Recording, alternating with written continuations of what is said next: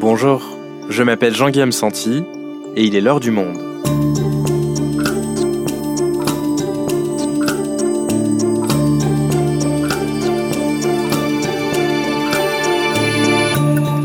Aujourd'hui, alors que le très attendu quatrième épisode de la saga Matrix, Matrix Resurrections, sort ce mercredi 22 décembre, retour sur une trilogie culte pourquoi cette histoire sombre de simulation informatique sur fond de guerre contre des machines intelligentes a-t-elle aussi durablement marqué son époque et peut-elle encore séduire en 2021 Damien Leloup est journaliste au service Pixel du Monde, il revient avec nous sur ce désormais classique de la science-fiction.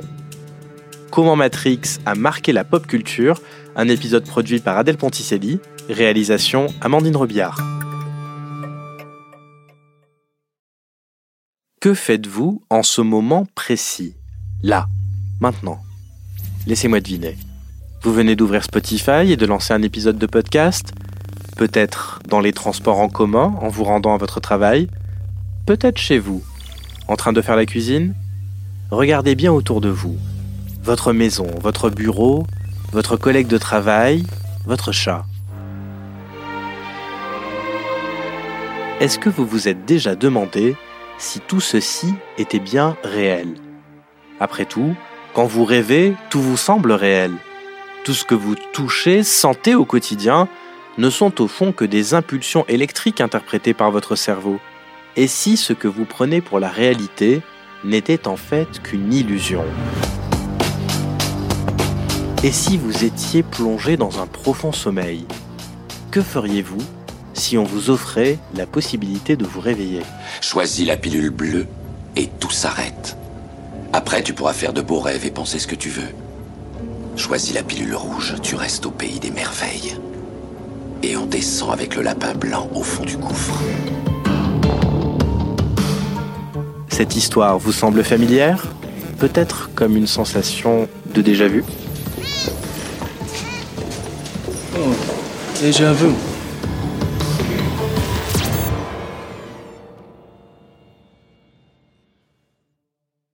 Damien, pour commencer, la première question que j'ai envie de te poser, c'est de te demander si tu es bien réel ou si en fait tu fais également partie de la matrice. C'est une excellente question, Jean-Guillaume, parce que je t'avoue que moi-même, j'avais l'intention de te poser cette même question, parce que de mon point de vue, c'est ce studio de podcast et toi-même qui faites partie de la matrice. C'est en effet une excellente réponse. Alors Damien, pour commencer, pour toutes celles et ceux qui n'ont jamais vu Matrix, est-ce que tu peux nous expliquer déjà le concept du film? Alors, Matrix, c'est un film qui démarre en 1999. C'est l'histoire d'un employé de bureau qui mène une vie totalement banale.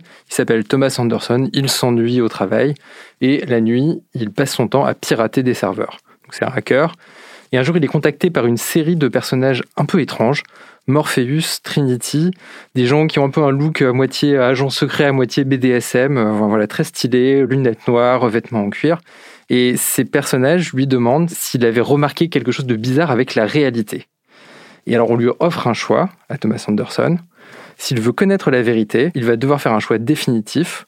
Soit il découvrira le monde réel, soit il restera pour le restant de sa vie dans ce monde illusoire qui est celui dans lequel il vit aujourd'hui. Et on en arrive donc aux fameuses pilules. Exactement, tu parlais de ces pilules en début d'épisode. Il y a une pilule bleue, une pilule rouge. Thomas Anderson, qui euh, prend le nom de Neo dans les films, choisit la pilule rouge parce qu'il veut en avoir le cœur net et savoir de quoi la réalité est faite. Il va donc sortir de la matrice, cette simulation euh, gigantesque qui est en fait notre monde euh, dans lequel nous vivons. Et alors, qu'est-ce qu'il trouve quand il sort de la matrice? Alors, il commence par avoir une très mauvaise surprise, parce que dans la réalité, ce sont les machines qui contrôlent le monde.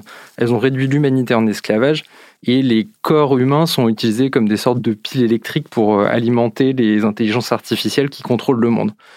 C'est un univers qui est extrêmement sombre, dans lequel on a des, euh, des robots euh, tueurs, des machines partout, tout est extrêmement noir. Et Morpheus et Trinity, qui euh, vivent vraiment dans ce monde, qui sont éveillés puisqu'ils ne sont plus contrôlés par les illusions de la matrice, ont un look qui est beaucoup moins glamour, on va dire, que celui qu'ils abordent dans la matrice.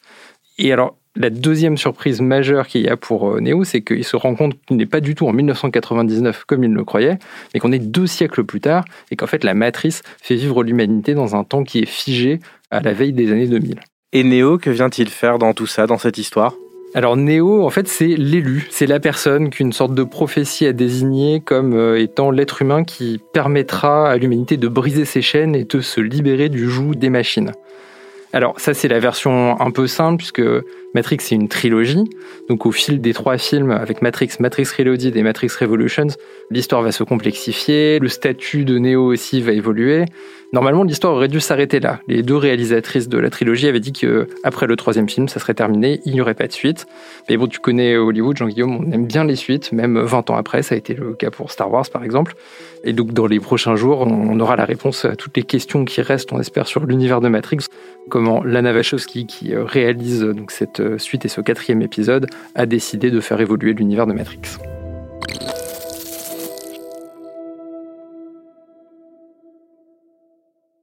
Damien, le premier film Matrix, il a été un succès énorme au box-office.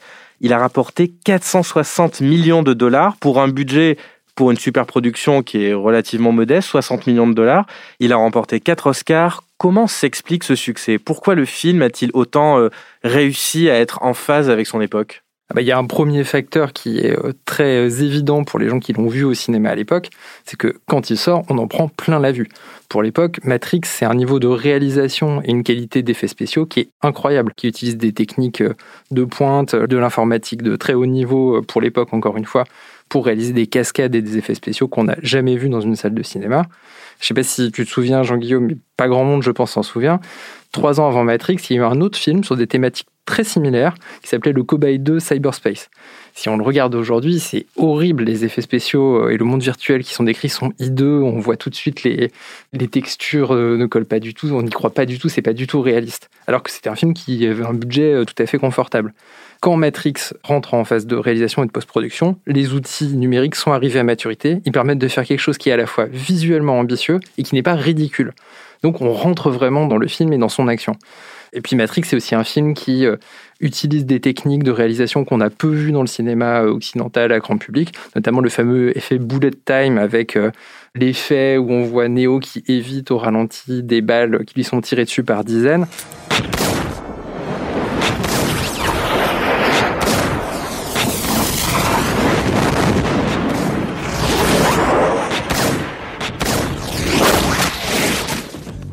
Donc ça, c'est une technique qui utilise des rails d'appareils photo qui permettent de faire un super ralenti qui suspend le temps.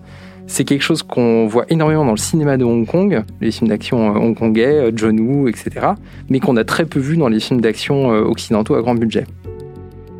Matrix est d'abord un excellent film d'action qui est très rythmé avec des scènes de combat soignées, qui ont été chorégraphiées par le réalisateur hongkongais Yuan Wuping, qu'on connaît aussi pour euh, les chorégraphies qu'il a faites pour Kid Bill ou Tigre et Dragon. Elles sont impeccablement réalisées, et ça c'est aussi euh, quelque chose qui est assez nouveau pour l'époque d'avoir des vrais experts du kung-fu et du euh, cinéma d'action chinois qui participent à la réalisation des cascades dans un film américain. kung-fu. D'accord, mais j'imagine que ça ne suffit pas parce que au final des beaux films d'action avec des bons effets spéciaux et des cascades bien réalisées, il y en a plein tous les ans et aucun n'arrive avec les années à ce statut de film complètement culte. Non, bien sûr, ça suffit pas du tout. Matrix cartonne aussi parce que c'est à la fois un film qui fait se poser beaucoup de questions, mais qui raconte une histoire universelle. C'est l'histoire de l'élu qui accède à la réalité du monde et qui doit faire un choix crucial. C'est quelque chose qu'on va retrouver dans de très nombreuses mythologies, religions et histoires à succès. C'est une histoire qu'on retrouve dans la Bible, dans Harry Potter, dans Les Chevaliers de la Table Ronde. Et puis c'est aussi un film qui puise dans un imaginaire collectif que tout le monde connaît ou presque en Occident grâce à un film de Walt Disney qui est celui d'Alice au Pays des Merveilles. Suis le lapin blanc, que je suive le lapin blanc la question de la réalité, du tunnel, le lapin qu'on suit, tous ces questionnements, ça fait écho à des choses qu'on connaît et ça les met dans un ordre de marche très efficace et très bien rythmé. Et on se souvient que le film est extrêmement imprégné de philosophie. D'ailleurs, dans le 1, il y a un plan à un moment donné sur un livre d'un philosophe français, Jean Baudrillard, Simulacre et Simulation. C'est bourré de références philosophiques, Matrix. Ah bien sûr, c'est pas juste un film d'action, il y a un questionnement philosophique qui est un peu le fil rouge de tout le film. Alors, on peut juger que c'est un peu radé pâquerette, un peu limité, un peu ridicule et tout, mais ça repose sur une, une angoisse qui est existentielle, qui est partagée par l'ensemble de l'humanité depuis des siècles, est-ce que ce que je suis en train de vivre existe réellement?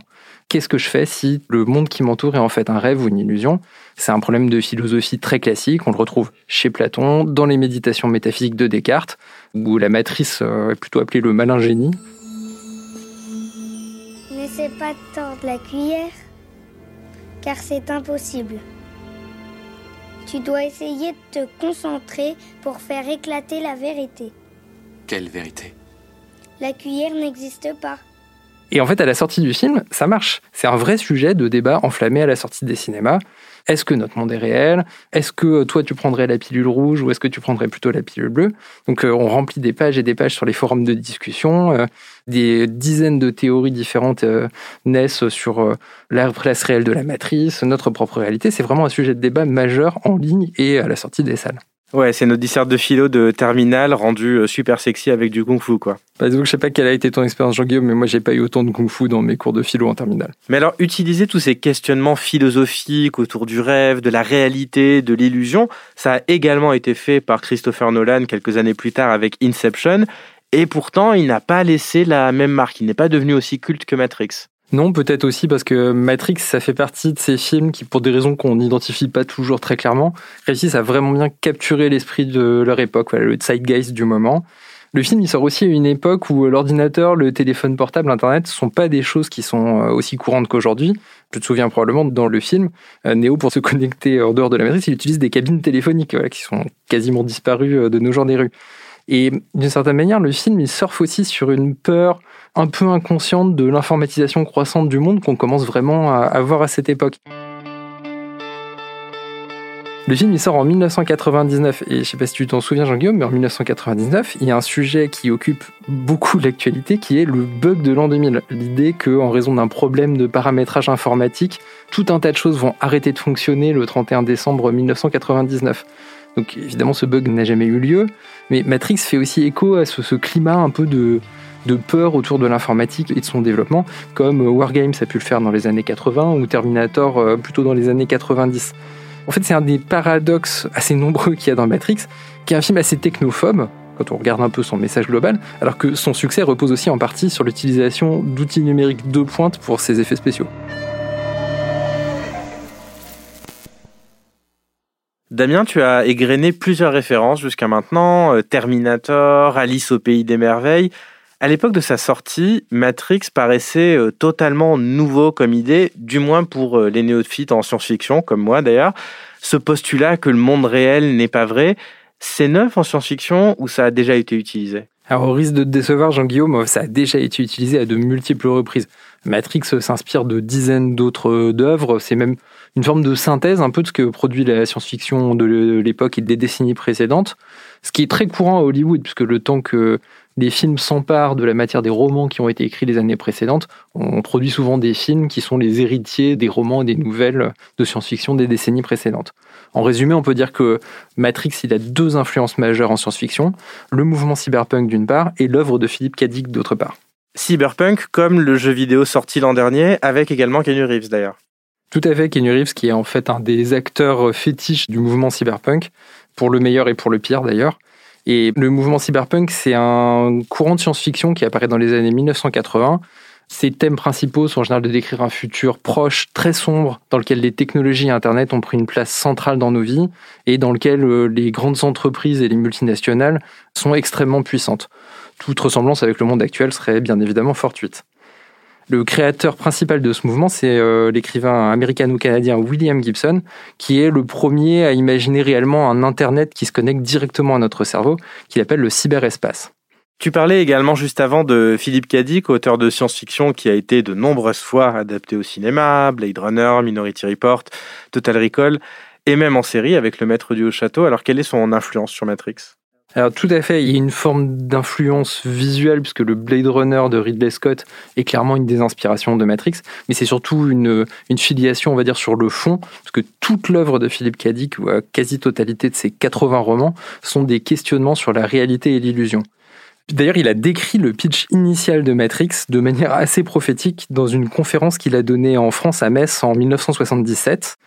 Il y explique avoir ce rêve récurrent dans lequel, je cite, une femme aux cheveux noirs frappe à la porte du protagoniste et lui révèle que le monde dans lequel il vit n'est qu'une illusion. Ah oui, donc là on est quasiment sur Trinity, quoi. Et donc Matrix, c'est euh, un mélange de ces deux influences, euh, le monde du cyberpunk et Philippe Dick?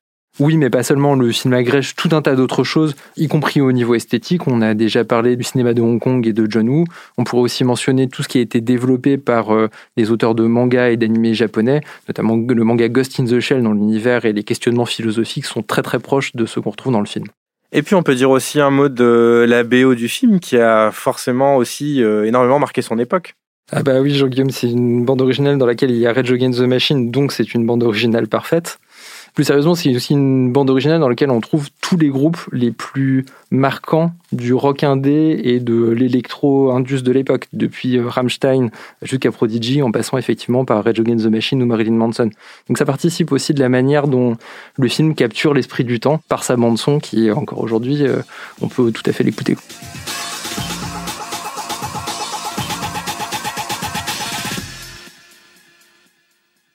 Damien, on a vu de quoi Matrix s'est inspiré, on a vu comment le film a durablement marqué son époque, le début des années 2000. J'aimerais maintenant qu'on voit comment toutes ces références-là, elles continuent d'être utilisées encore aujourd'hui, notamment cette métaphore de la pilule bleue et de la pilule rouge qu'on a pu encore voir récemment dans l'actualité. Oui, puisque la pilule bleue et la pilule rouge, c'est une métaphore qui a été euh, appropriée de manière très forte par la droite et l'extrême droite américaine. Donc euh, cette idée qu'à un moment on devient un red pill, c'est-à-dire qu'on prend la pilule rouge et qu'on choisit d'affronter la dure réalité plutôt que de se complaire dans un monde doux qui nous berce d'illusions, c'est une métaphore qui a été utilisée de manière très courante, notamment par les militants de Donald Trump pendant la dernière campagne présidentielle et pendant son mandat. Alors, c'est aussi une métaphore qu'on retrouve beaucoup dans les milieux euh, complotistes et conspirationnistes, parce que euh, ce que décrit Matrix, c'est une forme d'éveil à une réalité cachée supérieure, donc ça colle assez bien avec le processus que décrivent les gens qui rentrent dans, dans théories du complot. Matrix a aussi une influence assez forte sur les milieux complotistes par une sorte de hasard euh, un peu idiot, qui est que dans le film, à un moment, on aperçoit le euh, passeport de Neo, et son passeport expire le 11 septembre 2001. Le film a aussi donné lieu à toute une série de théories du complot qui, soi-disant, montreraient que euh, Hollywood savait pour le 11 septembre en avance, voire Hollywood est à l'origine du 11 septembre, voire le 11 septembre n'a jamais existé et a été filmé dans les studios euh, comme un film de cinéma.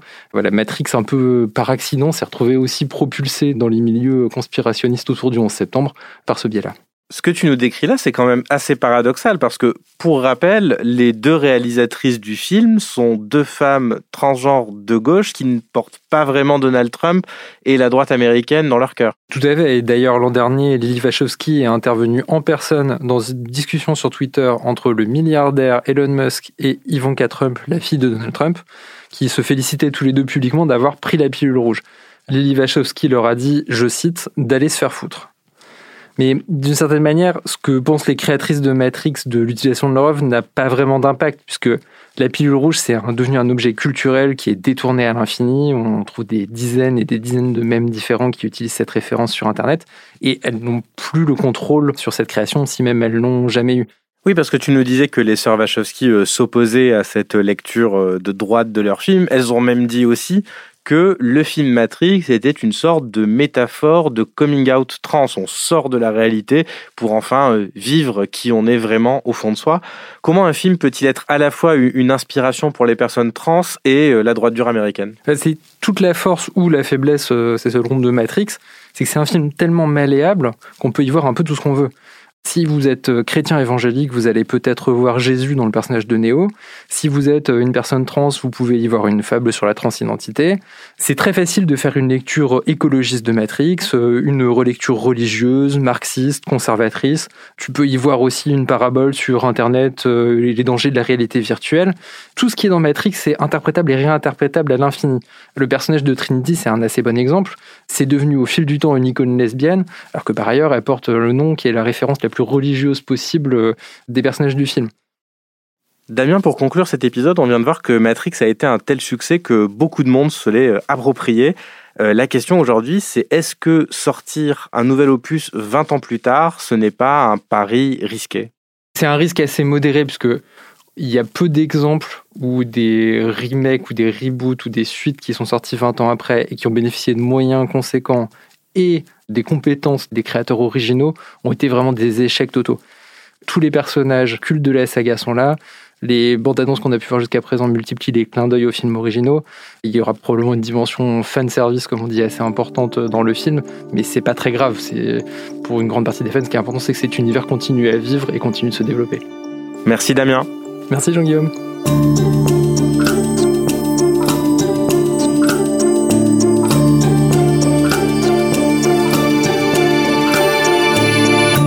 Si vous souhaitez en savoir plus sur Matrix ou Matrix Resurrections, vous pouvez aller consulter tous nos articles sur le sujet, notamment dans la rubrique Pixel, et vous pourrez retrouver également un portrait des sœurs Wachowskis dans M, le magazine du monde. C'est la fin de l'heure du monde, le podcast quotidien d'actualité proposé par le journal Le Monde et Spotify. Pour ne rater aucun épisode, vous pouvez vous abonner gratuitement au podcast sur Spotify ou nous retrouver chaque jour sur le site et l'application lemonde.fr. Si vous avez des remarques, des suggestions, des critiques ou même des doutes sur l'existence réelle de ce podcast, n'hésitez pas à nous envoyer un email à l'heure du monde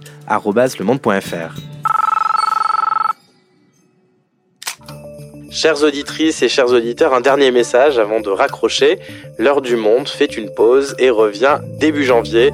On se retrouve donc avec de nouveaux épisodes d'ici deux semaines et d'ici là, nous vous souhaitons de joyeuses fêtes. À bientôt.